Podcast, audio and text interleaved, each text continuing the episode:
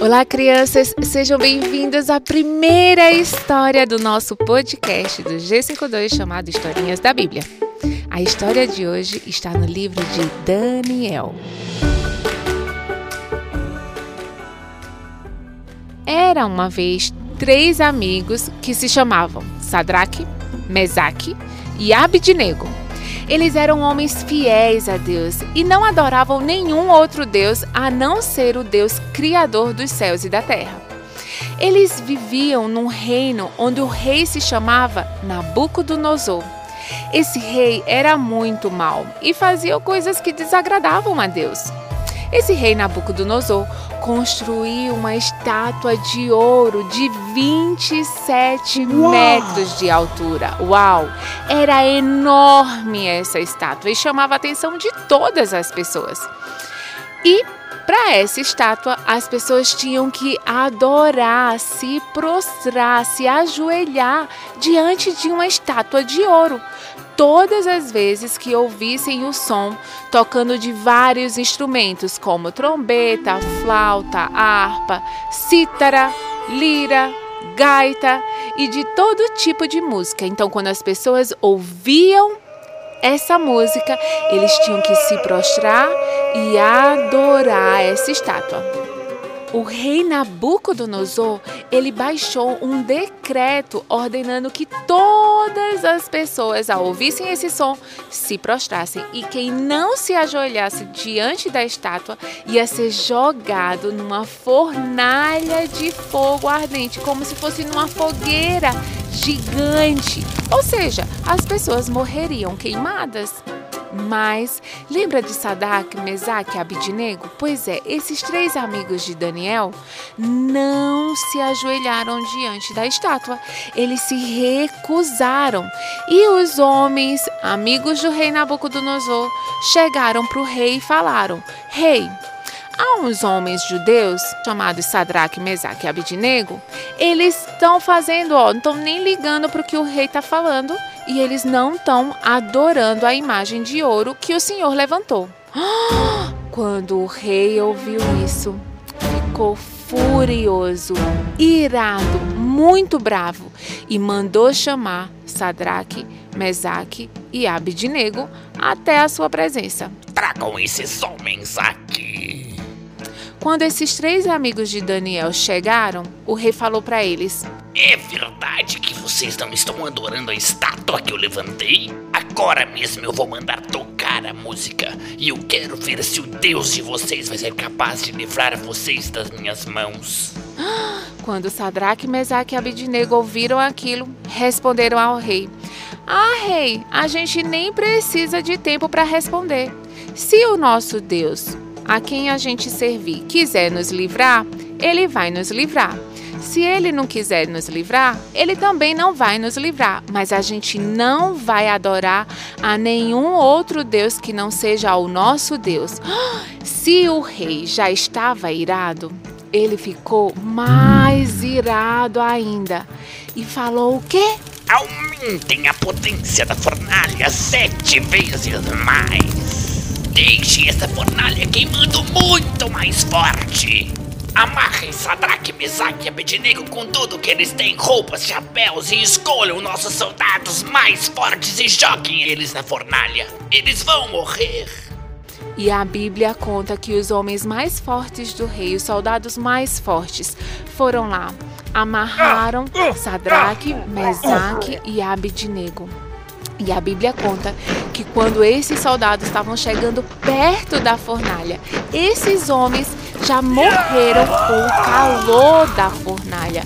Olha, aquilo dali estava pegando muito fogo. Quando o rei viu aqueles três homens caindo na fornalha, que é essa fogueira bem grande, né? Então o rei viu eles caindo lá dentro. Quando ele olhou, ele tinha certeza que os três estavam mortinhos lá dentro. Mas, para surpresa do rei Nabucodonosor, não só os três não tinham morrido, como eles estavam andando no meio da fogueira.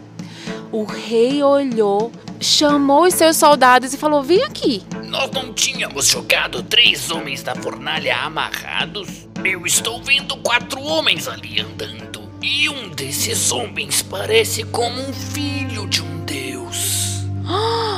rei ficou assustadíssimo. E os soldados falaram: Nossa, rei, é verdade. Realmente, a gente colocou três homens lá dentro e agora tem quatro. O rei parou e olhou para dentro da fornalha e falou: Sadraque, Mesaque e Abednego, servos do Deus Altíssimo, venham aqui para fora. Porque o rei não conseguia entrar lá, porque estava muito quente. E a Bíblia conta que eles saíram da fornalha. Eles não estavam amarrados, não tinha nada queimado neles. A Bíblia conta que nem a roupa deles, nem chapéuzinho, nada, nada queimou, nem cheiro de fumaça eles tinham. Meu Deus, que milagre que aconteceu!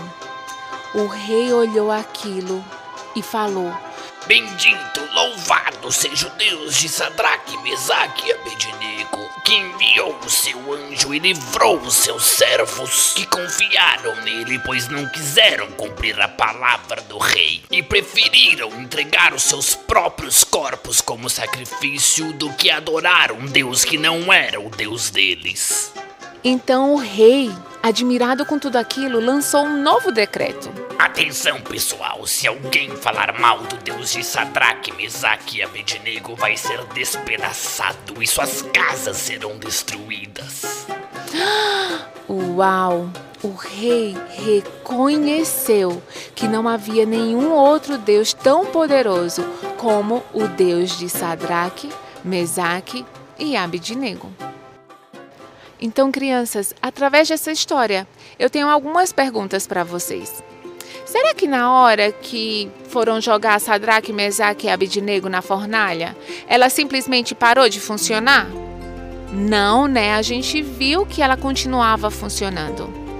Mas Sadraque, Mesaque e Abidnego confiaram em Deus. Eles tinham certeza que Deus livraria eles da fornalha? Não, eles falaram isso para o rei mas eles tinham certeza de que Deus, livrando ou não, Deus não deixaria de ser Deus. Então, crianças, às vezes a gente pede coisas para Papai do Céu. Ele pode fazer, como ele não pode fazer, mas ele nunca vai deixar de ser Deus.